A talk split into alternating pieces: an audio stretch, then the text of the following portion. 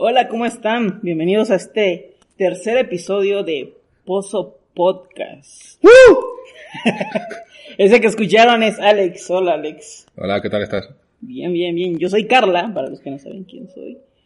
Y bueno, nosotros somos parte de El Pozo, una organización estudiantil aquí en Cholula, Puebla, donde queremos eh, compartir el amor de Dios a toda la comunidad choluncense. No sé cómo se cuál es el Cholulense. cholulense. No lo sé. No lo sé. Bueno, X. Pero bueno, estamos aquí en Cholula y hoy traemos otro podcast para ustedes. Primero quiero que se enteren un poco de lo que tenemos esta semana en el pozo. Tenemos un en vivo. Ahora los en los en vivos van a ser cada cuatro semanas, o sea, cada, cada mes. Eh, entonces este 23 de febrero vamos a tener un en vivo. Así que si estás escuchando esto en otra fecha, eh, probablemente aún vamos a seguir, eh, seguir teniendo actividades. Entonces ve a nuestras redes sociales, el Pozo Casa Verde, y te vas a enterar de todas nuestras redes sociales. También estamos haciendo triangulitos, que son tres conversaciones durante tres semanas con tres personas diferentes. Entonces, eh, si quieres participar en estos triangulitos para profundizar más acerca de la vida, la Biblia y lo que Jesús nos enseñaba, apúntate. El link está en la bio de nuestro Instagram. Entonces, es muy importante que nos sigan en Instagram para que se enteren de todo lo que pasa en Casa Verde. Y bueno, hoy te traigo una noticia que ha estado sonando por mucho tiempo, Ok. pero ha salido nueva información. Eh, el hashtag Free Britney es algo como, no sé si has escuchado eso. No, la verdad. ¿No? Cero. ¿Has escuchado de Britney Spears? Sí, sé quién es Britney Spears. Yo también eh, veía Disney Channel de pequeño. Ok. Pues bueno, eh, te voy a hacer un pequeño resumen de su vida y de ahí pasamos a... eh, porque creo que es importante poner un contexto de su vida para entender lo que está pasando alrededor de ella. Ok. Lo único que conozco de su vida es que fue una estrella Disney, cantante, se dio un beso con Madonna. Y Cristina Aguilera... No, bueno, sí, nada más con Madonna. Bueno, me, me suena que es Madonna, pero puedo meter la Sí, pata sí, sí. perfectamente. No es que Madonna se besó con las dos, pero creo que Ah, nada más ella se besó con Madonna. Pues ya ves que mi, mi cultura pop en este sentido es poca, así que ilústrame, cuéntame sobre nuestra querida Britney. Debo decir que normalmente en la secundaria eh, había como este, este equipo de... Equipo Britney y equipo Cristina Aguilera. Ok, eso no lo sabía. Sí, o sea, como había gente que seguía más a Cristina y yo era más team Cristina Aguilera, la verdad. ¿Por qué era más latina o, no tiene nada? Porque yo creo que sí por eso y, y para mí tiene mucho mejor voz. O sea, como su voz es Puede ser. más perro. No sabría. Pues bueno. Eh, Britney eh, nació en 1800... Perdón. 1981. Ahora la admiro más. No se ha conservado. vampiro, se ha sí. conservado. Espectacular, como la reina de Inglaterra. Claro. Está La reina de Inglaterra en- allí y en Estados Unidos Britney. Claro, claro, la princesa del pop. Alright. Ah, perdón, perdón, amigos. Eh, no, ella es de 1981. O sea que tiene 40 años en este momento. O no sé cuándo cumpla, pero sí, va a cumplir 40 años y nos tiene ya. Claro, es, ¿qué? 9 años más grande que yo. Y, y es más que yo todavía. Sí. No digamos más. Entonces, ok, entonces inició su carrera a los 3 años. O sea, hacía como Joder. showcitos, le llevaban a audiciones, su mamá la andaba trayendo y llevando. Ya sabes, esos papás que explo- explotan a sus hijos para... A esa edad no se dice inició su carrera, le iniciaron en su carrera. Claro, ¿no? o sea, Como- la obligaron, bueno, no sé si No. la obligaron, igual y le gustaba, ¿no? Bueno, seguro, si cuando eres niño hacer el tonto te apetece delante de gente también. ¿no? Claro. Bueno, se dice que durante toda su infancia la prepararon, ballet, música, o sea, como que siempre estaban enseñándole cosas. Entonces se puede decir que, pues, ha sido alguien preparada, estudiada en, en el ámbito artístico. Eh, hizo una audición para el show de Mickey eh, en Disney, pero no la aceptaron porque era muy pequeña en ese entonces. Me estaba imaginando a Mickey haciendo las audiciones literales. Me parece mucho más gracioso. Ahí como la tropa Mickey ahí Sí, sentados. Tú sí, tú no. sería increíble, la verdad. Pero bueno, no, eh, no la aceptaron porque era muy pequeña, pero más tarde volvió a hacer la, a la audición y sí quedó como esto de los 10 años. Y ahí fue donde eh, conoce a Cristina Aguilera, a Justin Timberlake. Oh, Justin. Ajá. Sí sabes que ellos tuvieron una relación. Sí, me suena, me suena. No sé mucho de esta época. O sea, la verdad tampoco sigo la carrera de Justin Timberlake. Sé que salió en el cine, en la red social, pero Sí. su música tampoco es. Sí, la verdad es que ella... Bueno, a ver, vamos a ir a eso. Ok. Eh, a los 16 años es cuando saca su primer hit, Baby One More Time. Entonces todo el mundo conoce esa canción, todo el mundo eh, que escucha a Britney sabe, sabe que, quién es, ¿no? Con solo escuchar una frase de la canción. Ya, yo no podría probablemente ubicarla. O sea, si ¿No? escucho la canción, seguro que digo, ah, es esta canción, pero. Pues fíjate lo que hicieron ellos con Britney para que cualquiera que la escuchara eh, reconociera su voz. Se dice que trabajaron tanto en su voz que le, llega- le dejaron como algo que se llama baby voice, o sea, como voz de bebé, para hacerla más inocente, más atractiva para pedófilos o no sé qué. Joder. Yo estaba pensando literal en Baby Boys, en los, eh, como los castrati, que son a los que antiguamente, que esta cosa empezó creo que en España, así que es una de las cosas de las que, entre comillas, estar orgulloso de España, ¿no? Le cortaban los huevillos para que cantasen agudo a Ah, los claro. niños en ese momento, para que quedasen esa voz. Entonces, yo estaba pensando en eso y tú pues has ido por otro lado totalmente. Es que, a ver, Pero- esta industria me, me saca un poco de onda, porque ¿por qué Sí. querer que alguien siga siempre teniendo una voz de niña, ¿sabes? Entonces, No, no eso quiero es- especular. Prefiero No. mi inocencia en este sentido, ¿sabes? O sea, sé que en Japón también es muy común el Claro. fetichismo este por las jóvenes. O Sí. apariencia joven, por lo menos. Sí. Porque en realidad sí es que se respetan bastante la edad. No son, no son pedófilos en sí. Pero sí tienen ese fetiche, ¿no? Por la juventud. Pero bueno. Quizá sí, la echan de menos. sí, claro. Era una broma, no lo voy a tomar. Sí, sí, ya pedimos perdón por, por si acaso alguien se ofende. Ok. Y bueno, total que ahí empieza como eh, con esta voz y ella sale y entonces eh, por eso es muy fácil como reconocer la voz de ella, ¿no? Por, es como muy característica. Y de hecho hay, hay un video en Instagram donde ella está cantando, entonces parece que le adelantan, eh, como que ponen más rápido el video. Entonces, en este video se escucha, pues sí, su voz normal, pero la secuencia de imágenes se ve como que está muy, muy rápida.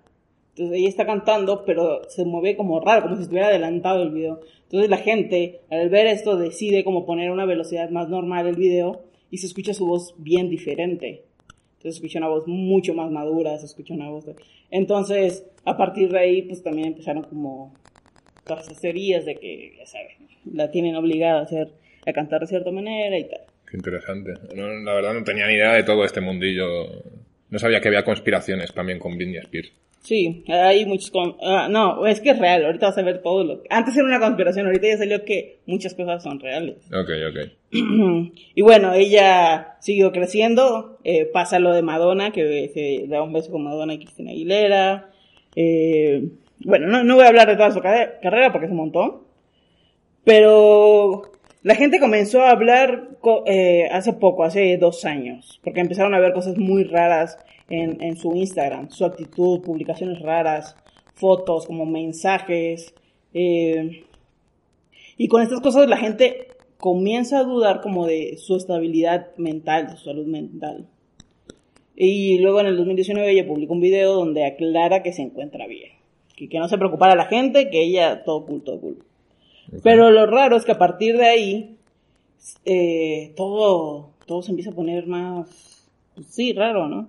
Comienza a poner, eh, su- por ejemplo, subió una foto y luego le decían, si estás bien o si no estás bien, vístete de amarillo. Entonces, en la siguiente foto se vestía de amarillo y hacía cosas así. Entonces, todo el tiempo la gente decía, ¿qué está pasando con Britney? O sea, la, la tienen mal. Subía ropa, o subía fotos con la misma ropa. Como por... Bueno, pues eso me pasa a mí también y no, no hay ningún problema. No, pero Entiendo como... que ella es una estrella del pop, es diferente. Vale, sí, No, no, sí, no, yo soy pero- guarro solo. Pero era, era como la misma foto. O sea, Ok. como que se tomaba la misma foto un montón de veces. O no sé si la misma foto la, la subía un montón de veces. Y... Pero así seguiditas. O sea, si tú entras ahorita a su Instagram, ves todo y dices, Ok, ¿qué, qué onda? voy No. entrando. Entonces, siempre ella sale como con el maquillaje súper corrido, eh, despeinada, en top y short corto, eh, y así, ¿no? Como que empieza a ser muy, muy raro todo. Pero bueno, algo que se tiene que saber es que se supone que ella estaba medicada, tomaba algo que se llamaba Prozac desde los 18 años.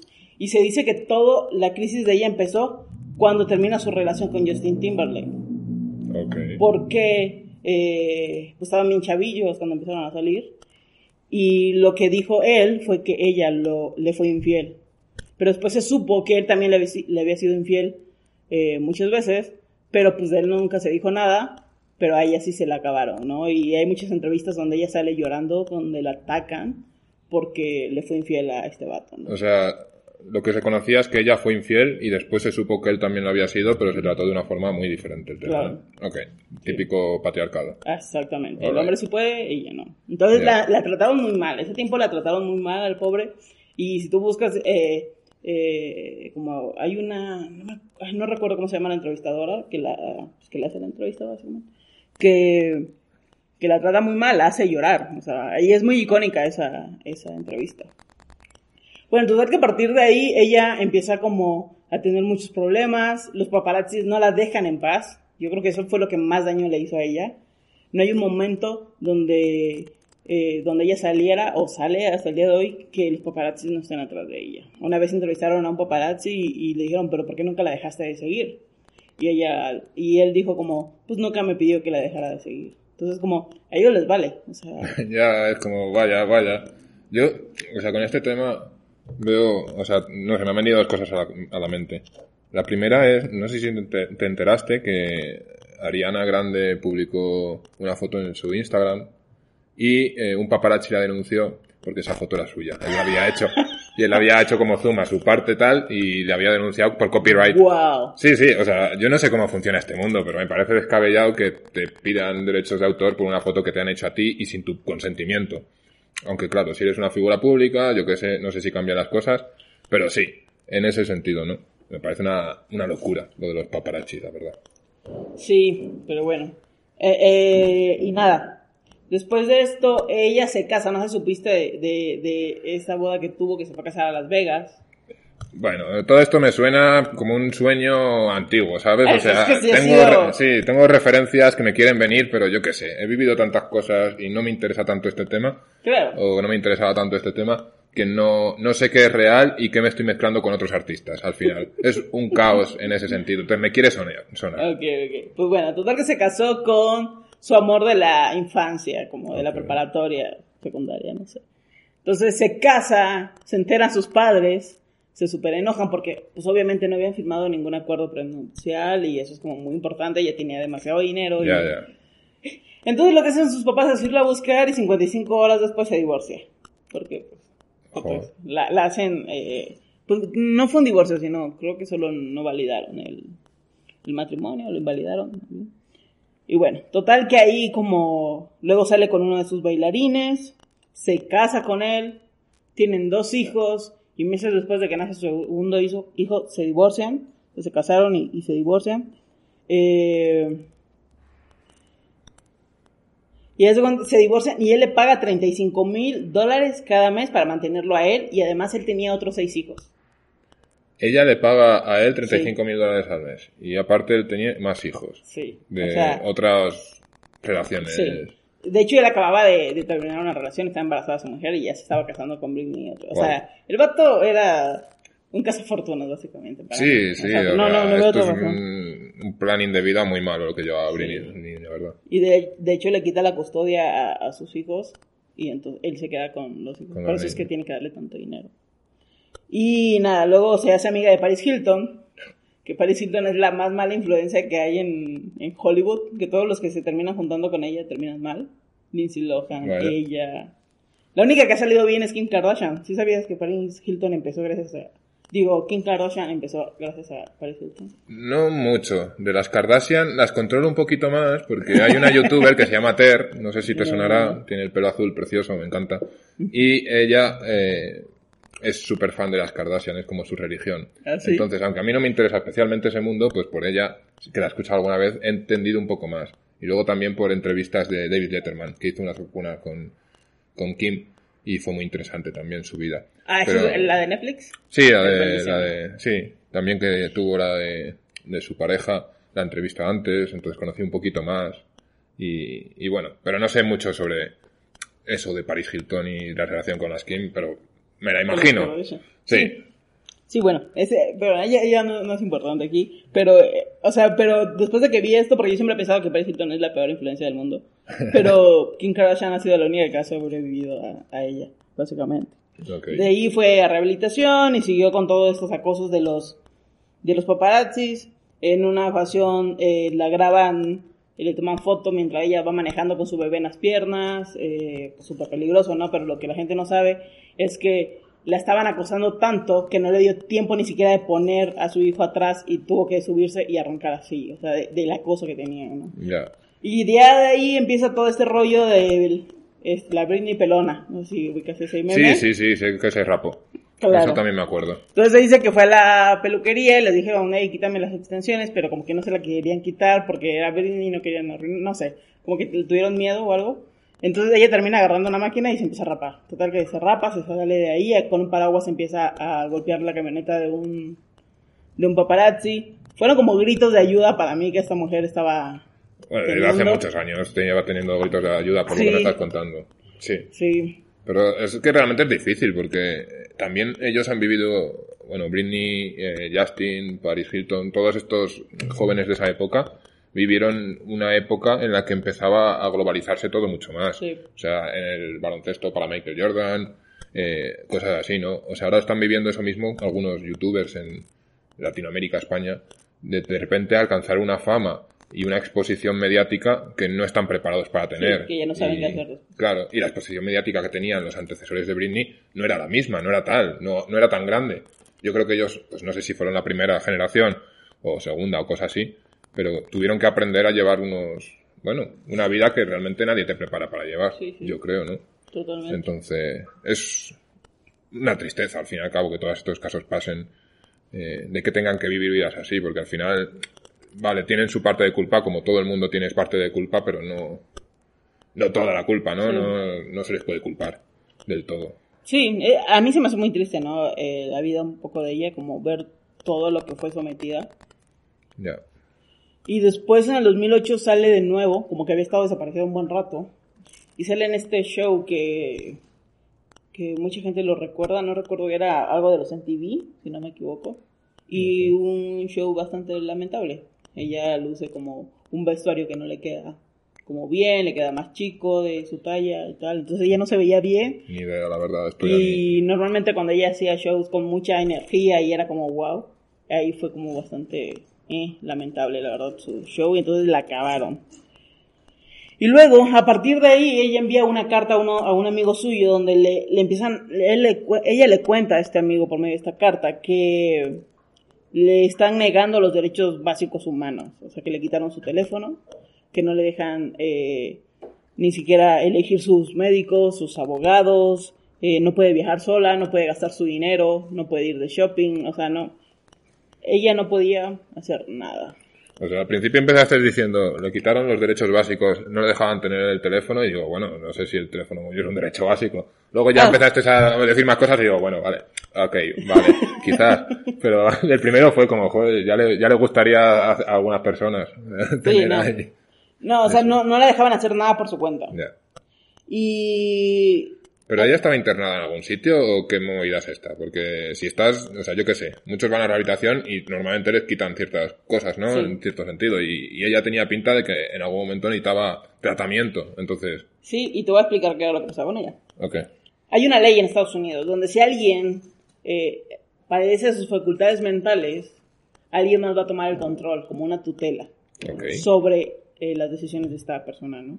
Porque se supone que esta persona no, no, no está bien de sus facultades para tomar ninguna decisión. Sí.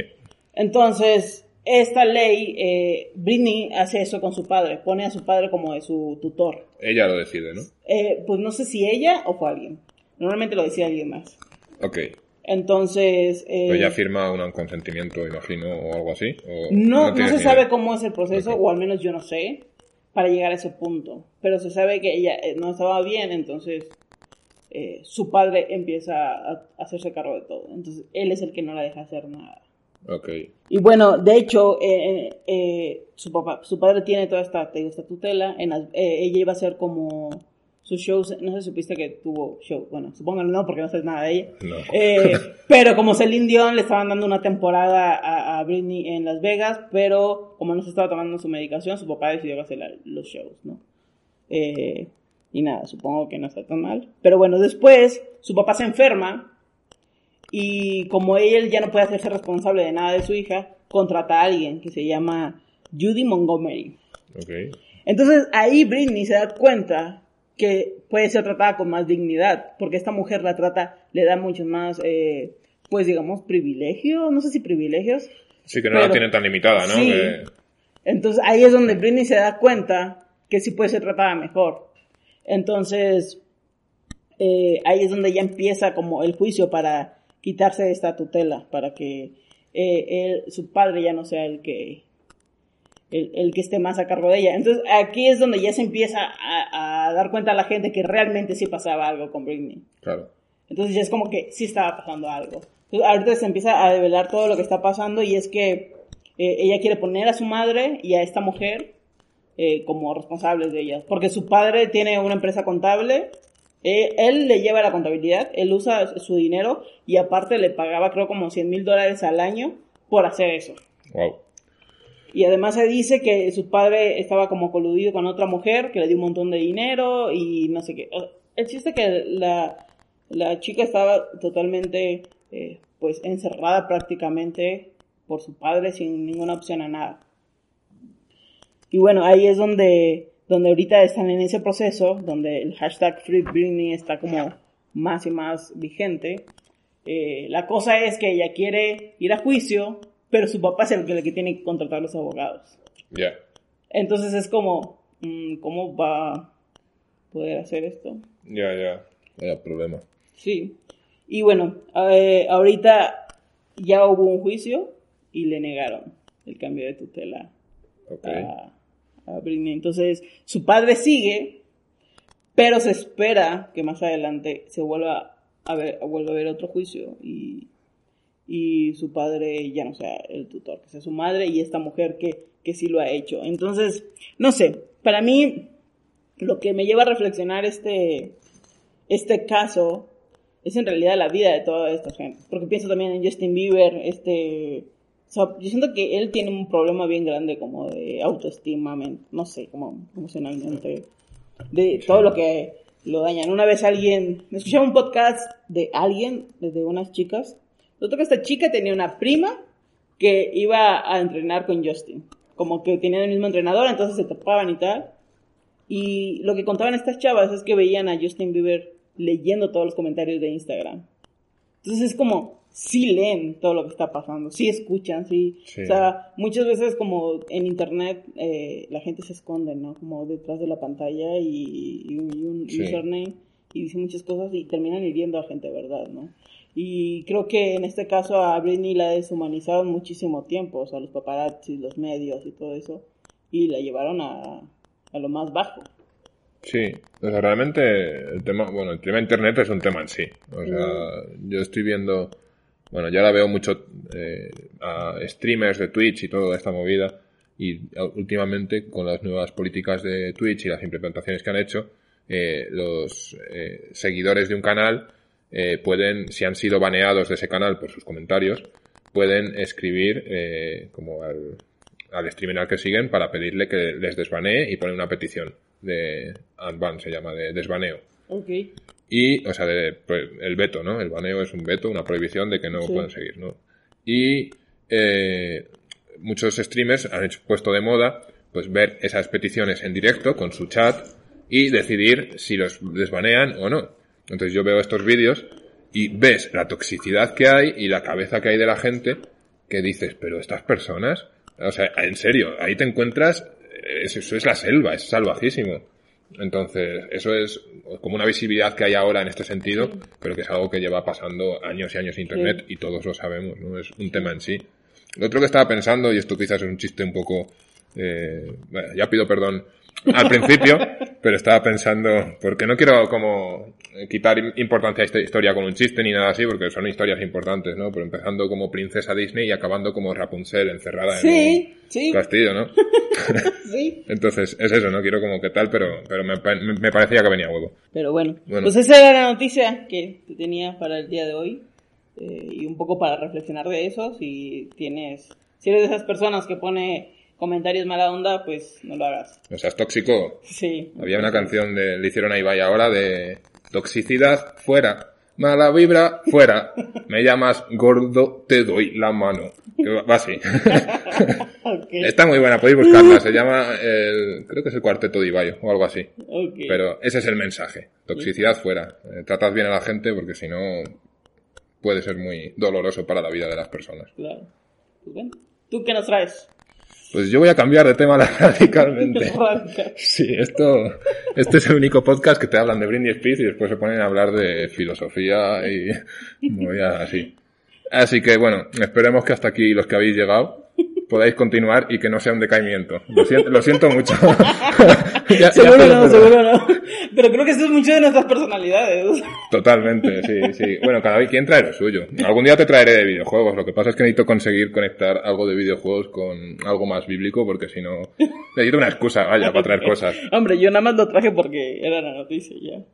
Ya, noticias me importa menos. Cuando es la primera parte así de noticias, pues bueno, se comenta lo que pasa y ya está. Pero en la segunda parte yo por lo menos pongo un poco de, bueno, no sé, de que haya un poco de algo de Biblia, por lo menos. Bueno, te quería comentar. Estas semanas he estado leyendo un libro. Se titula El mundo de Sofía. ¿Te suena?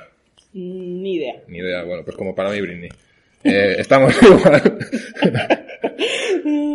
Se podría considerar que este libro es como una introducción a la filosofía pero narrada a través de una historia, ¿vale? O sea, no es como un manual de texto y ya está, sino es la historia de esta Sofía, que es una personaje inventado, y a través de lo que te va contando vas descubriendo la historia de la filosofía poco a poco, ¿no?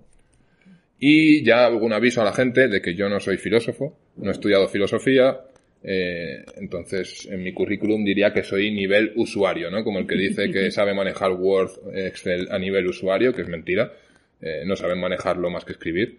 Pero yo digo lo mismo de la filosofía. Sé cosas, pero probablemente si hay algún filósofo escuchando, que lo dudo mucho. no, comprende y ya le cambiaron, no sé. Sí. no, hay un filósofo youtuber español que analiza el trap. ¿Ah, sí? Sí, sí, es muy interesante. Bueno, yo creo que el trap puede ser muy profundo. Sí, sí, sí. Por eso digo que a lo mejor Britney también tiene ahí su, su lado tal para los nerds de la filosofía y en ese sentido, ¿no? Más modernillos o lo que sea, no sé. Eh, no tiene nada que ver con lo que voy a hablar. El caso es que, por contarte un poco sobre la historia de este libro, cómo empieza, y, en esto es lo que quiero basar eh, la conversación de después, es que es una niña de 14 años, Sofía, que un día cuando vuelve a casa de su clase, pues encuentra una carta que no tiene remitente y está dirigida para ella, ahí en el buzón de su casa. Y esta carta contiene una pregunta. ¿Quién eres? que en realidad, si lo piensas, es como, pero, pero si me estás escribiendo tú, que me estás contando? pero bueno, eh, luego analizamos si quieres a la persona que escribe las cartas estas. El caso es que recibe esta carta y claro, ella empieza a pensar como, a ver, como que quién soy. Pues yo soy Sofía Admundsen o como se pronuncia su apellido noruego, que no lo sé. Pero, ¿qué significa eso realmente, no? O sea, si yo digo mí, yo soy Alex Pereira, pero ¿eso qué significa realmente? Si me hubieran puesto nombre, otro nombre, pues ¿sería otra persona o sería la misma persona? Pero con otro nombre. Y esto le lleva a hacerse más preguntas, ¿no? Durante un largo tiempo, a plantearse nuevas cosas. Y eh, Sofía, que no sabía quién le había enviado esta carta, porque no tiene eh, remitente, vuelve a mirar en el buzón a ver si se ha dejado algo. Y encuentra otra carta también dirigida para ella, también sin remitente y con otra pregunta. ¿De dónde viene el mundo? Ok. Es otra pregunta que dices, joder, pobre niña de 14 años que le está metiendo en la cabeza.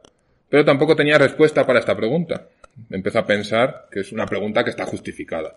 Pensó que no tiene justificación vivir en un mundo sin preguntarte siquiera de dónde viene este mundo.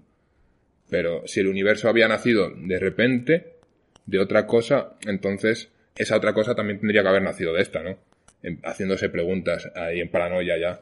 Pero claro, si el universo siempre ha existido, ¿acaso siempre puede existir? Ella no tiene idea, o sea, ella sabe lo típico, que la Tierra eh, es un pequeño planeta en el sistema solar, pero si vamos más allá, está perdidísima. ¿De dónde viene el universo? ¿Dónde viene? Y esa es la pregunta que quiero que hablemos hoy. Otro día, si quieres, podemos hablar un poco más de quién eres, si acaso a alguien le gusta esta sección más filosófica del podcast. Va. Pero esto es con lo que empieza el libro. Un señor raro que le escribe dos preguntas raras a una niña de 14 años. Así que empecemos. ¿De dónde viene el mundo? ¿Tú qué, tú qué nos dices? ¿Yo? Así, como a principio, así como a, a pelo. ¿Qué Uf. pregunta? La he pillado contra pie totalmente. Sabía que iba a pasar esto, pero o sea, no, no tienes por qué responder si no se te ocurre nada así y tal. A ver, Pero así a priori, yo creo en la creación eh, por Dios, o sea, como ajá. divina de alguna manera. Entonces, aún no sé cómo. Creo que el Génesis narra una parte, narra una cosa, pero no sé si es un sentido figurado, si es un... Ya, ya. O realmente pasó así. Hay como muchas cosas que no termino de creer y, y más que nada entender. Entonces, sí creo que hemos sido creados por alguien y creo que sí hemos tenido un inicio. Cool, eso es perfecto. Eh, hoy vamos a hablar desde este punto de vista eh, bíblico, más o menos, y también un poco filosófico. Y yo sé que va a haber algunos, eh, bueno, probablemente aquí no hay haters de Twitter todavía, pero si los hubiera, dirían ahí, pero ¿cómo puede ser creacionista, por favor? ¿Cómo que se creó el mundo en siete días? O no sé qué, bla, bla, bla. bla. Esa es la voz que yo tengo para los haters, ¿vale? Ok. Y luego también está el otro extremo. Eh, yo voy a hablar de los dos extremos, ¿no? Como eh, los que dicen que no, la Biblia es sagrado, no necesita de la ciencia, ni de la filosofía, ni de Carl Sagan, ni de nadie para que me diga cómo fue la creación, ¿no? Están, para mí esos dos extremos, les digo, tranquilos, relajados, no pasa nada, vamos a hablar de esto, vamos a preguntarnos cosas.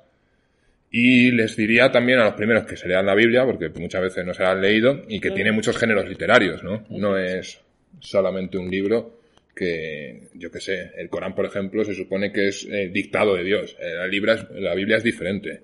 La Biblia eh, cada, tiene varios escritores diferentes, que sí se dice que fueron inspirados por Dios, pero todo tiene, o sea, realmente si buscas comentarios, todo tiene más explicación, más simple que, no, es que simplemente creemos esto porque creemos esto y ya está. Claro. Hay más. Así que vamos a hablar un poquito de esto. Eh, volviendo a la pregunta, porque no nos hemos ido de allí. Después de este interludio, ¿de dónde viene el mundo? Ok, por un lado tenemos la Biblia, que dice, en el principio creó Dios los cielos y la tierra. Y vamos a hablar durante una hora de este versículo. Ok. Es, es broma, es broma, no hace tanto tiempo. Pero, pero básicamente esto es lo que dice. Y chapó, no hace falta seguir leyendo más de Génesis 1 porque ya tienes la respuesta a esta pregunta. ¿De dónde viene? Bueno, pues viene de que en el principio hubo y Dios lo creó. Ya está. Pero, ¿qué pensaban otros que no eran, que no eran, o sea, que no eran bíblicos? ¿Qué pensaban otras culturas? Por ejemplo, hoy solo vamos a hablar de los filósofos griegos, que son como, ya sabes que hoy en día eh, parece que es la cuna de todo, ¿no? Como que se les tiene ahí a Ari- Aristóteles, eh, desde después de tantos años, ahí en la cumbre, como que todo viene prácticamente de, de Grecia.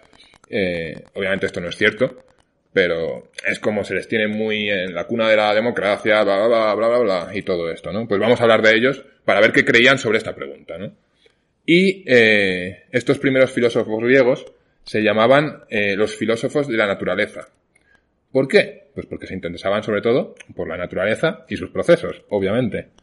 Y esto es lo que hoy sería un científico, eh, sobre todo a nivel metafísica más, ¿vale? Sería un poco por ese sentido. Y ellos no pensaban en esta pregunta. No pensaban en ella porque tenían otras muchas cosas que pensar, ¿no? Hoy en día, por ejemplo, mucha gente podría pensar que en algún momento algo surgió. Y de la nada, ¿no? Y ellos lo que daban por sentado es que ese algo siempre había existido. Porque tenían otras preguntas que les eh, parecían más interesantes para responder. Por ejemplo, ¿por qué el agua se convertía en peces? ¿Cómo era esto? ¿O por qué de la tierra aparecían flores y árboles enormes? Y por supuesto, ¿cómo un niño puede salir de una madre? Esto Es- para ellos eran preguntas más interesantes. ¿Cómo la materia se podía transformar en otra materia? Al final esa es la pregunta, ¿no? Ujú. ¿Qué les influenciaba para que fueran diferentes estas cosas? Y ellos tenían sus respuestas. Pero hoy no vamos a hablar de estas respuestas ni de ellos. Oh, yo quiero saber. Es, es muy interesante. Pero tampoco quiero aburrir aquí a la gente porque si no vamos a estar mucho tiempo. El caso es que ellos tenían esas otras preguntas y asumían que eh, siempre había existido eh, el universo, ¿no? Eh, de hecho, esta fue la mayoritariamente la respuesta que ellos tenían.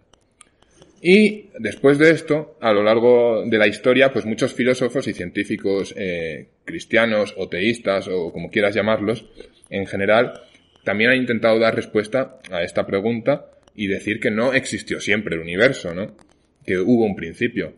Pero eran preguntas que quedaban en lo teórico, porque no había nada demostrable. Eh, ¿Cómo podías comprobar el principio del mundo? O sea, no podías realmente. Entonces hay teorías y se hacían sus propias filosofías y lo que sea. Y después, en 1927, ojo, 1927, es decir, antes de ayer prácticamente, yo sé que para esto un millennial es una lejos, pero realmente No, sí, es hace menos de 100 años. Sí. ¿sí? Pues un sacerdote católico y astrónomo, el belga, el belga Georges Lemaitre, que no sé si se pronuncia así, no sé, mi francés es... pff, o sea, a mí me da el profe- mi, mi profesor de francés era Papá Noel, yo le llamaba así, porque era ¿Ah, sí? literal parecido, era, eh, era clavadito a. Papá Noel. Entonces creo que no lo aprendí muy bien. Y de hecho nunca me compré el workbook. Esto, no sé si mi madre va a escuchar esto, pero estuve... Te dio el dinero y no lo compraste. No, yo nunca se lo pedí. Ah. El profesor me lo pedía, pero yo no quería ir a comprarlo. O sea, yo creo que no lo tenían en el momento que fui y después ya me dio pereza. Entonces estuve un año entero. Esto no tiene nada que ver con el tema, pero bueno, aquí la gente me conoce un poco más. Entonces estuve todo el año, antes de clase de francés, yendo a fotocopiar en- ahí en el instituto. Eh, le pedí a los bedeles que me fotocopiasen el cuaderno de un amigo. Entonces ya tenía los ejercicios hechos por mi amigo. o sea, con todas respuestas. Sí, sí, sí, tal cual. Las, las fotocopiaba y ya los tenía hechos y los presentaba. A veces colaba, a veces no colaba, a veces me estaba sin los deberes.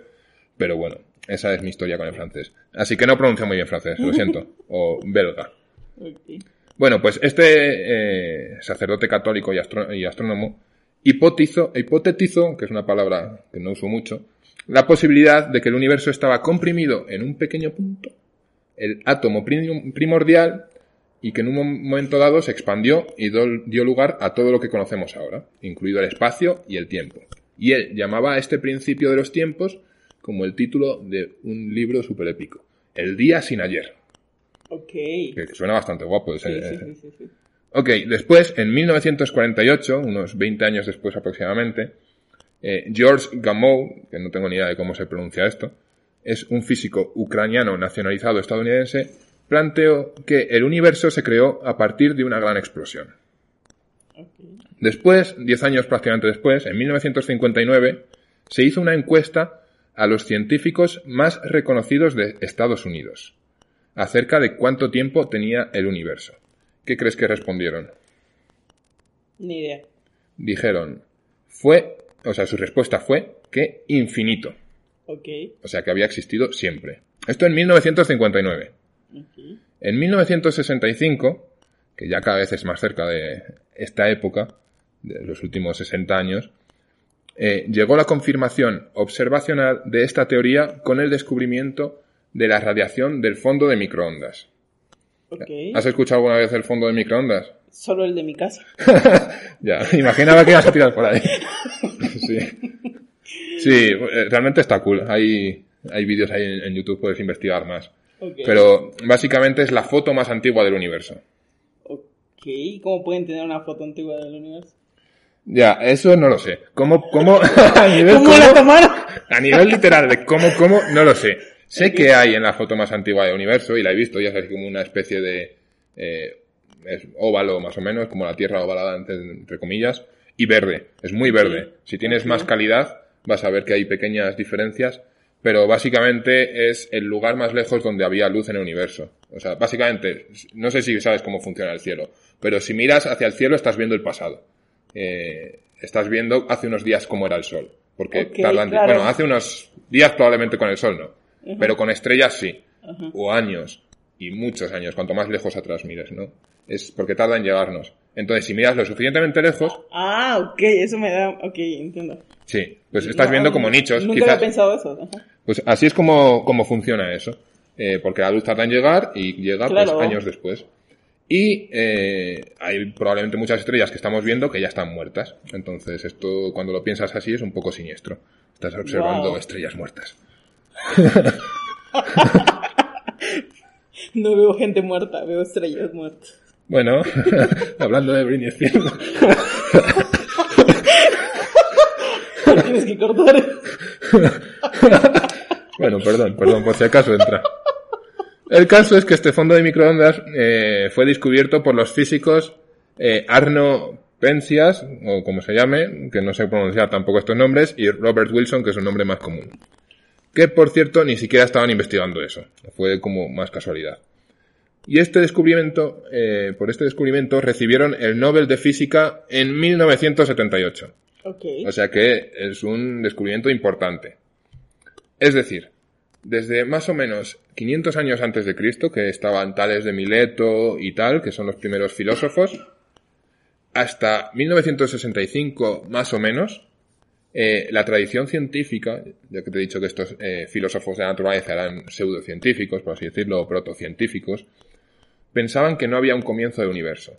Pues obviamente en el medio hubo excepciones que no pensaban esto, como ya te dije de los eh, algunos filósofos cristianos y cosas así. Pero el punto es que en dos etapas muy significativas de la ciencia eh, y de cómo evolucionó la ciencia, como pueden ser el principio con los griegos y esta modernidad eh, más secularizada, o sea, apartada de Dios, ¿no? Decían, ya no queremos explicar a Dios, a o sea, las cosas a través de Dios, queremos encontrar cómo funcionan realmente y todo eso, ¿no? Darle su propia explicación eh, observacional. Tenían la misma conclusión, que el universo eh, era eterno. ¿Y qué pasa si el universo es eterno? Pues que no necesitas un creador, porque siempre ha existido. Pero claro, si hay un inicio, como se demostró, hay un detonante. Y lo primero que dice la Biblia, si nos recordamos, es, en el principio creó Dios. O sea que de la Biblia, 500 años antes de Cristo y de hecho probablemente más de ca- casi 2000 años de Cristo, que es cuando empieza la tradición abrahámica todo esto, aunque no estaba escrito en ese momento, decía esto, en el principio creó Dios. Ellos ya desde el principio pensaban que había un principio. Pero claro, eh, bueno, una cita que me pareció interesante sobre este eh, científico que te he hablado, este físico, Arno Penzias, que podía haber sido el otro que tenía un nombre más fácil, pero no era este, recibió el premio Nobel, eh, pues eso, por confirmar la teoría del Big Bang con su hallazgo, y él dijo, los mejores datos que tenemos son precisamente los que se habría predicho si solo, se hubieran, si solo hubiera podido basarme en los cinco libros de Moisés, los Salmos y la Biblia en general. Wow. Y esto lo dijo un premio Nobel que descubrió, eh, o descubrió o confirmó la teoría del Big Bang, ¿no? De, de ese fondo de microondas. Por lo tanto, a esta pregunta, ¿de dónde viene el mundo? Podemos empezar a formar una respuesta, al menos desde la perspectiva cristiana. Hubo un principio. Por tanto, no existió desde siempre. Y la Biblia y la tradición judía ya sabían esto. Y la ciencia dice hoy en día que hubo un principio. Y justo después, en la que sigue diciendo la Biblia, ya toman caminos diferentes, ¿no? Porque la Biblia sigue. En el principio, creó Dios. Y hemos dicho que si hubo, hubo, que si hubo un principio, tuvo que haber un desencadenante.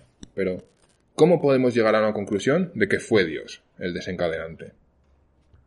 ¿Tienes alguna idea en lo que bebo un traguito de agua? y me ayudas en eso. Am, no. Está bien. Me has dado tiempo suficiente. Pues yo creo que realmente sí tenemos muchas razones.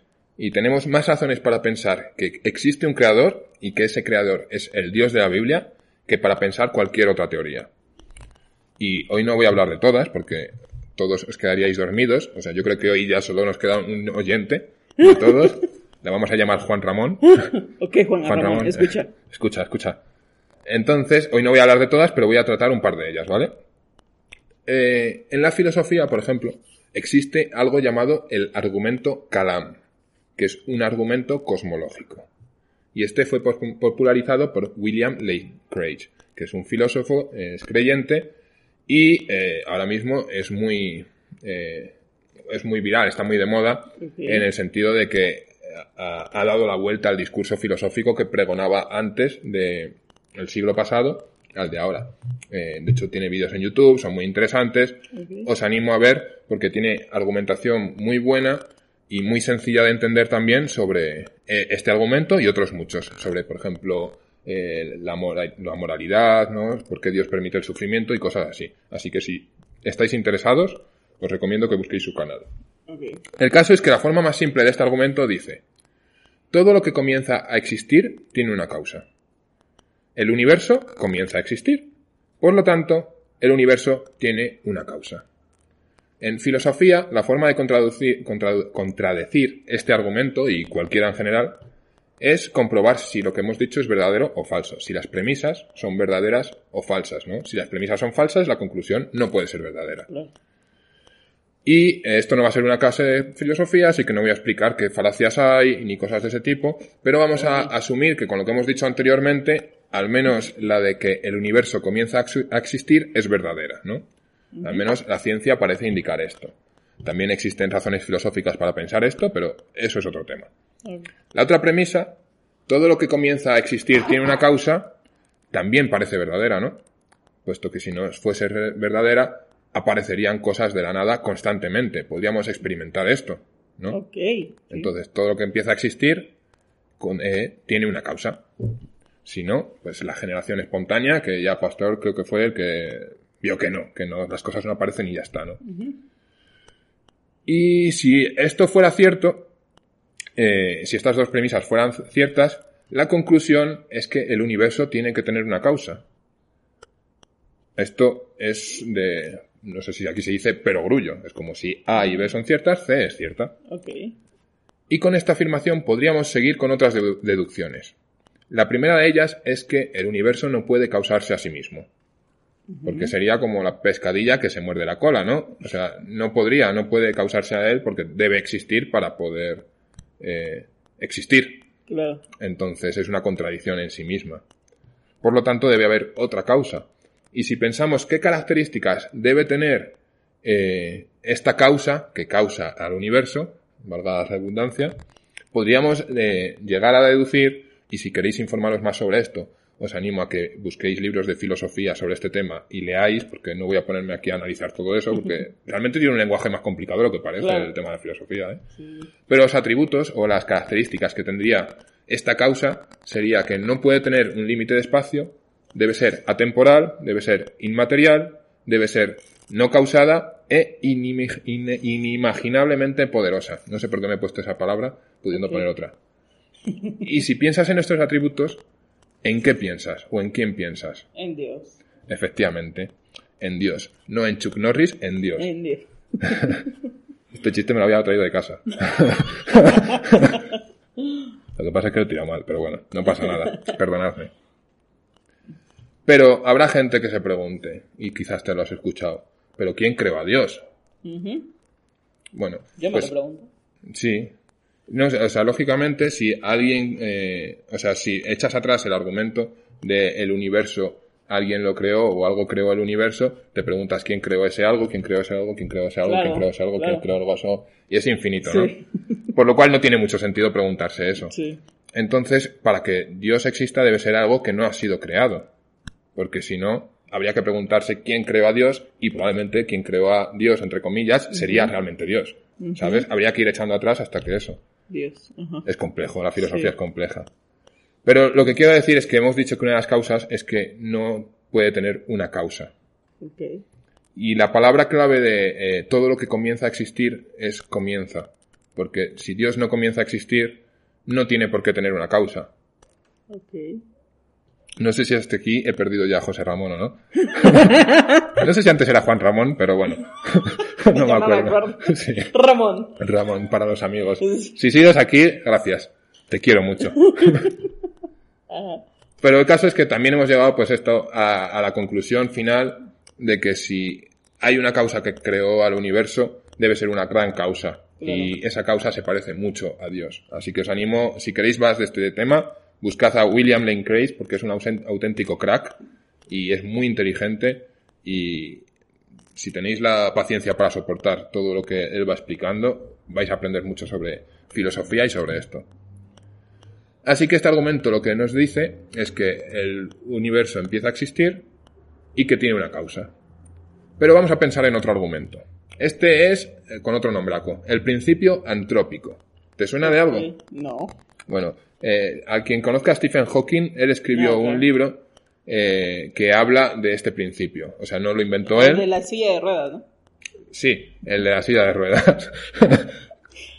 Eh, él escribió el libro, el de la historia del tiempo, que quizás te suene haberlo escuchado alguna vez por ahí, o quizás a Juan Ramón le suene.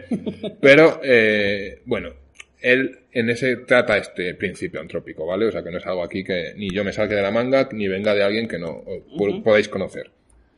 Y dice así, eh, el mundo es como es por la necesidad de permitir la existencia de seres que pueden preguntarse por qué es así. Eh, esto es una movida que si te lo digo de primeras no te enteras, como yo. Así que lo voy a decir de otra manera, ¿vale? Parece que el mundo fue diseñado para que el ser humano habitase en él. Dicho de otra forma más, para que quede clarísimo ya. Si el mundo no fuese como es, o no hubiese evolucionado como ha evolucionado, nosotros no existiríamos. ¿Se entiende un poco más eh, qué es el principio antrópico? Ok. Pues, por ejemplo, Barrow y Tripler, o Tipler, plantean en uno de sus libros también que hay 10 pasos en la evolución humana y que cada uno de ellos es tan improbable de que pueda ocurrir que con el tiempo mínimo para que todo esto suceda, como estadísticamente hablando, el Sol ya habría explotado. Ok. O sea que es un ajuste muy, muy, muy fino. Además, dicen que hay 15 constantes físicas cuyos valores no han podido predecirse. Son los que son. Y ya está. Como cuando tu madre te dice esto es lo que hay y ya está. Pues lo mismo con estos. Son lo que son. La velocidad de la luz, por ejemplo, el poder de las fuerzas nucleares, la fuerza de la gravedad, eh, los parámetros relacionados con el electro- electromagnetismos, son los que son y ya está. Y la probabilidad de que todo esto se dé así, todo lo que he dicho y más otras más cosas que no menciono aquí, tiende a infinito. Es decir, es ínfima, ínfima, ínfima. Lo más ínfimo que puedas pensar, pues es más ínfimo todavía probablemente. De hecho, ni siquiera sé qué potencia es, pero es 10 elevada a no sé cuánto, mierda. A menos no sé cuánto. Que es un número muy pequeño. A este argumento se le conoce como el ajuste fino.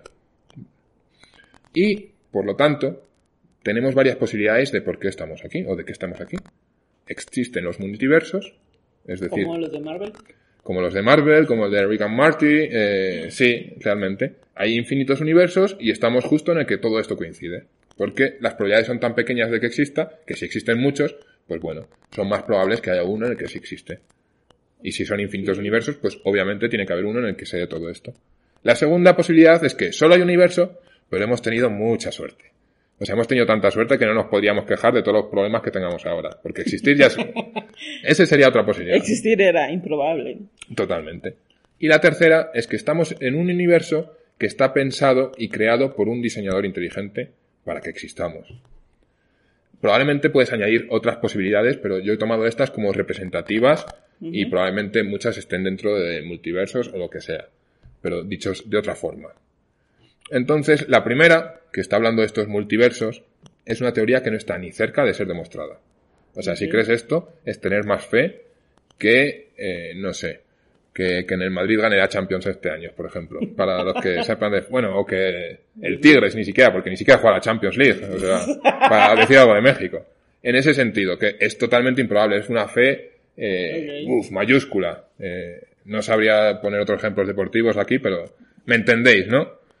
Eh, la siguiente teoría, que pues la estadística es eso, tan pequeña, de que seamos el mundo exacto y todo esto sea al azar, como justo ha coincidido así, es tan pequeña que también, eh, pues eso, es fe, pero una fe desmedida. Y la última, la tercera, al final, parece que es la más probable. Es en la que si tuvieras que apostar, pues es la que tiene más boletos para llevarse, ¿no? Es más probable que sea esto. Que es un universo pensado y diseñado por un creador inteligente. Y no son pocos los científicos, hay muchísimos, a lo largo de la historia, que al ver esta precisión y ver las maravillas de la naturaleza han llegado a esta misma conclusión. Por ejemplo, Luis Pasteur, Pasteur, no sé si te suena, Sí, claro. es al que debemos el desarrollo de las vacunas, que ahora nos van a ayudar tanto con el COVID, vacunaros chicos, eh, dijo frases como estas. Algún día la posteridad se reirá de la necedad de los filósofos materialistas modernos. Cuanto más estudio la naturaleza, más sorprendido estoy de la obra del Creador. Yo oro mientras estoy ocupado en mi trabajo en el laboratorio. Sí, y hay muchos más científicos que piensan así como él, y como la ciencia les ha, ha llevado más a pensar así, que hay un creador. Y hasta aquí, basándonos en estos dos argumentos, pues podemos ver que lo que dice eh, la Biblia, en el principio, creó Dios, no es algo tan loco como podría parecer de primeras, ¿no? Tiene mucho sentido. De hecho, muchísimo sentido en realidad. Sí, claro. Y a ver, sí que es cierto que lo que he dicho hasta ahora en realidad no especifica que es el Dios de la Biblia y no otro cualquier Dios, el creador, ¿no? Es como un argumento más, eh, como se dice, teísta, como existe un Dios, ¿no? Yo creo que es el Dios de la Biblia, el que creó el universo y ningún otro. Y otro día podemos hablar más sobre este tema en concreto. Pero, si este Dios es realmente el que nos ha creado, lo que parece que tiene más sentido es que en el universo haya un orden, haya leyes y que no sea todo caos, aparte de la gran belleza que tiene. Claro. Y realmente eh, sí es como se comporta el universo y es lo que eh, observamos. Entonces, desde aquí yo, como siempre, os animo a leer la Biblia y ver qué es lo que dice, ¿no? Y si no lo entiendes, pues no pasa nada, es lo más normal. En el principio no tienes por qué entender todo lo que dice. Pero te animo a que busques comentarios, a que estudies más sobre el contexto y la cultura en la que fue escrito, porque te va a ayudar enormemente a entender más las diferentes partes que tiene la Biblia. Por ejemplo, vamos a hacer un pequeño ejemplo con Génesis 1. Eh, Génesis 1, pasaje super mítico que está hablando de la creación. Si nos fijamos en este primer relato de la creación, justo después vemos que en Génesis 2, a partir del versículo 4, empieza otro relato de la creación, con unas pequeñas diferencias. Eh, y esto puede causarnos una confusión, ¿no? Eh, no sé si te acuerdas ahora mismo, tienes en mente los dos relatos, pero eh, en uno es el que empieza con el, Dios creó los cielos y la tierra y el día uno hizo no sé qué y vio que era bueno y el día dos ta ta ta. Y el segundo empieza hablando eh, más sobre Adán, eh, o sea, el primer hombre, y sobre que luego hizo a los animales, les dio potestad sobre ellos, eh, luego sacó el, la costilla y de ahí nació, sacó a Eva. Sí, de, de hecho he escuchado mucho como que la gente piensa que fueron dos mujeres creadas. Eh, sí, lo de Lilith. ajá. Ahí no sabría qué decirte en el Pero- sentido de que esa es una tradición judía, pero no es bíblica como Sí, tal. claro. No, pero se, se dice mucho que también es eso, no solamente como esa narrativa que llevaba la Biblia que es pensar que, Sí, que eran dos. sí, bueno, no, no podría decirte si son dos o es una, al fin y Sí, al cabo no, son relatos en su contexto, luego hablaremos un poco más de eso. Y, y realmente a mí lo que más me fascina de Lilith es toda la eh, fantasía que ha salido de allí. Sí, a mí, a ver, a ver, es que esos temas me gustan especialmente. Pero sí, es muy interesante. Lo único que no es bíblico en sí, que exista y haya existido eh, Lilith. Lo que no hace que no haya existido ni que sí haya existido. Simplemente no hay referencias a ello. Y de hecho, si analizamos el texto bíblico eh, un poco más, podemos ver y aprender muchísimo más de cómo fue escrito. Lo que pasa es que hoy tampoco vamos a hablar de eso porque es un tema un poco Claro. eh, más complicado sí, como para mencionar. Simplemente puedo mencionar que en Génesis mismo, eh, una de las diferencias que hay entre estos dos pasajes, el primero y el segundo, es que eh, en el segundo pasaje de repente Dios tiene otro nombre. Y de repente se llama Jehová Dios. Claro. Y dices, ay, ¿por qué de repente ha cambiado esto? ¿No? Eh, pues esto se repite en, en los siguientes libros de la Biblia también, en los cinco primeros. De hecho, es tan conocido este patrón que a uno se le llama al texto eh, eloísta y a otro yavista. Elohim es la palabra que se utiliza para Dios y Yahvé es otra palabra que se utiliza también para referirse a Dios. Entonces hablan de esto y te hace eh, pensar en cómo fue escrito. Eh, ¿Quién escribió esto? ¿Moisés? bueno, eso es otro tema también de, ahí, porque Moisés Porque- es la tradición la que asume que fue Moisés. Pero no hay, o sea, los indicios dicen que no fue Moisés. ¿Por qué? Eh, porque en la época de Moisés, por ejemplo, no existían los filisteos. Y en Génesis se menciona a los filisteos. Bueno, creo que era Génesis, o si no es Éxodo, pero en uno de los Pentateucos. Ajá. Que no llegan hasta, eh, no sé si mil años después o por ahí. Ah, bueno, un poco antes de mil años, pero en un tramo en el que ya Moisés no estaba. Entonces, es muy poco probable que fuera Moisés el que lo escribió, sino que eran, eh, se escribió en la época de, creo recordar que es Ezequiel, Eh, lo tengo un poco eh, viejo esto, así que no me toméis en serio Sí. 100% de esto, pero yo creo que más o menos fue en el 500 y pico antes de Cristo y Moisés es más de cerca del 2000 antes de Cristo, que era cuando estaban en Egipto. Ok. Sí, Así que se habla de que Moisés fue el que transmitió y de que empezó toda esta eh, narrativa, todo esto, y fue pasando de generación en generación hasta que finalmente fue escrito. Eh, y de hecho se piensa que no es Moisés también porque se ven esto del texto eloísta y yavista, parece que son dos textos que fueron juntados el texto eloísta y el texto yavista, pero es otro tema que tiene que ver con la, el- como la crítica al texto, que es una forma en la que se está estudiando recientemente la Biblia y que está dando mucha luz a muchas cosas, eh, tanto en el Nuevo como en el Antiguo Testamento. Y todos estos estudios son bastante modernos, de hecho son de a partir de 1800 creo que son las primeras referencias a este tipo de estudio de la Biblia. Pero bueno, es otro temazo, es muy interesante. No creo que a nadie de los que nos escuchan le interese mucho, pero si a alguien le interesa, pueden hablar conmigo y podemos hablar más del tema. El caso, y sin irnos mucho por las ramas y volviendo un poco a esto, eh, si analizamos Génesis 1, vemos que parece una gran canción muy elaborada. Tiene patrones de 7, tiene patrones de 3, patrones de 10, tiene paralelismos. O sea, por ejemplo, tiene tres conciencias, creador, espíritu y verbo, o aparece que tienen tres conciencias. Tiene tres bendiciones asociadas con la palabra crear, con la palabra vara en hebreo. Tiene tres ocasiones donde Dios pone nombre. Por ejemplo, otra cosa, en el primer verso vemos que hay siete palabras. Eh, tenemos diez veces que dijo Dios, ¿no? Como dijo Dios, ta, ta, ta. Quiero decir, hay muchos patrones aquí, si queréis investigar más el texto, en hebreo, obviamente, porque que hay siete versos en el primera, en el prim- o sea, siete palabras en el primer verso, solo es en hebreo. En la traducción al español no. Eh. Tengo aquí el texto, que te lo, te lo voy a leer para que veas cómo suena No. un poco. Beresit bara Elohim et as, no sé cómo se pronuncia esto, pero asamayim beet alehart. Algo así. Probablemente lo pronuncia fatal y quien sepa hebreo va a decir. Pero son siete palabras en hebreo original, ¿no? Y también hay paralelismos, ¿no? El día primero tiene un paralelo con el día cuarto, el día dos con el día cinco, el día tres con el día sexto. Oh. Al final es más la impresión de que es una canción elaborada, una obra de arte bien pensada para transmitir de boca en boca durante generaciones, hasta que queda por escrito, ¿no? Y puedes tomar todo como literal si quieres. No quiero abrir ese melón de si es literal, si no lo es, si no sé qué, Claro. si no sé cuál. Pero lo que tienes que hacer es entender el texto, contextualizar el texto y ver qué se está refiriendo, ¿no? Eh, por ejemplo, las religiones antiguas eh, pensaban que el sol era un dios, por ejemplo, la mitología antigua muchas veces. Muchos dioses están asociados a cosas pues que no se entendían. Eh, las estrellas, los ríos, puedes ir por todo el mundo y vas a encontrar cosas así. Y lo que hace este texto es hablar de otra forma de la creación, ¿no? Te está hablando de no cómo creó Dios en sí, sino de la naturaleza de la creación.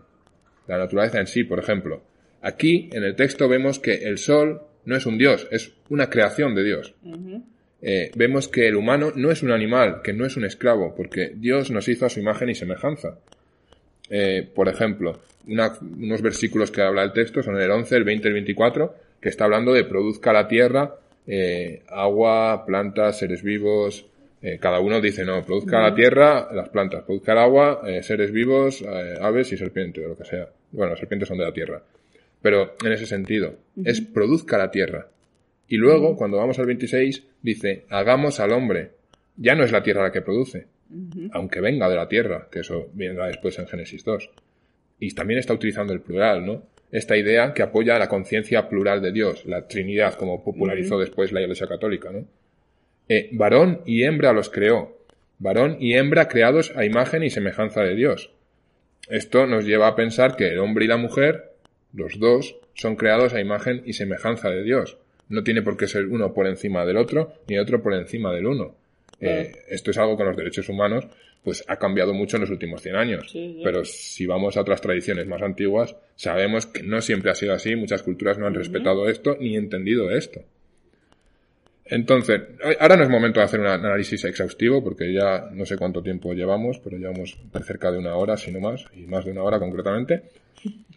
Así que vamos a dejar esto así como pinceladas para que veáis que hay mucho que sacar de estas cosas. Eh, y otro día, si queréis, y si queréis preguntarme por esta de ¿fue en siete días o no fue en siete días? A ver, ¿tú qué piensas? ¿Qué pasó con los dinosaurios? Eso es otro problema. Eso es otro tema, otro temazo. ¿Qué pasó con los dinosaurios? ¿Somos los eh, únicos en el mundo? Hay muchos temas que se pueden sacar de aquí y que os invito a que me escribáis para que hablemos de esto. Y si veo que hay demasiada gente que quiere que hablemos de esto, puedo traerlo aquí un día para el podcast un poco más. Pero esto es lo que quería hacer, esta reflexión. ¿De dónde venimos? Bueno, yo y lo que yo creo y lo que creen los cristianos es que Dios nos creó y que nos creó en un principio, ¿no? Hubo un principio y nos creó Dios y os animo a seguirle ahí leyendo la Biblia porque vais a aprender mucho, vais a crecer mucho y es fascinante. Hoy he aprendido demasiado. Qué bueno, qué bueno que no te he aburrido demasiado. No, no, ha estado bueno. No, no sabía eso del universo, de mirar al pasado y eso me, me impactó un poco. Como dije, sí, es cierto. O sea, como que nunca había... No sé por qué nunca, nunca me lo enseñaron o nunca presté atención en clase o no sé. Sí, cualquier cosa de esas. Pero, wow. Pues gracias, Alex. un placer estuvo bueno. Y pues nada, si quieren compartirlo con sus amigos, por favor, siéntanse libres de compartir el link de, del podcast y, y para que más gente aprenda con nosotros de Britney y de cómo se creó el mundo. Entonces, nada, esto es todo. Eh, yo soy Carla. Yo soy Alex. Síganos en nuestras redes sociales en arroba el pozo casa verde, donde os enteraréis de cada podcast que subimos y las demás actividades que hacemos en Casa Verde El Pozo. Eh, os queremos un montón, un abrazo a todos, gracias por escucharnos, nos vemos la semana que viene. Bye.